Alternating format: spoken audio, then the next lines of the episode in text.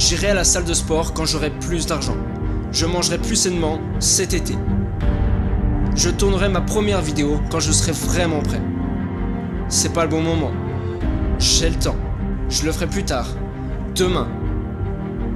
Nous connaissons tous ces situations. Ces choses que l'on peut faire aujourd'hui et que l'on reporte à demain. Tout ça s'appelle la procrastination.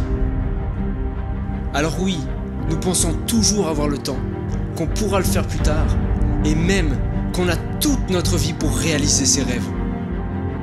Et puis un jour arrive, et pourtant, on reporte encore et encore. Mais c'est pas grave puisqu'on a le temps. La procrastination tue l'action.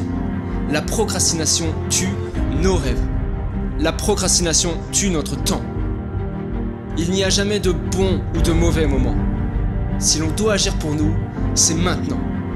Oui, nous pouvons rencontrer des difficultés. Oui, nous pouvons avoir peur. Peur de la critique, peur de l'échec ou bien même du jugement. Mais que reste-t-il à la fin à force de procrastiner? La plupart du temps, rien. Nous pensons avoir le temps, mais bien souvent il nous échappe. Et nous perdons alors l'opportunité d'accomplir ce qui est le plus important pour nous.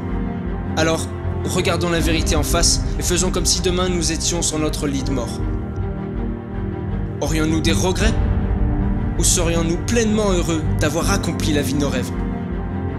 Personnellement, je souhaite n'avoir aucun regret.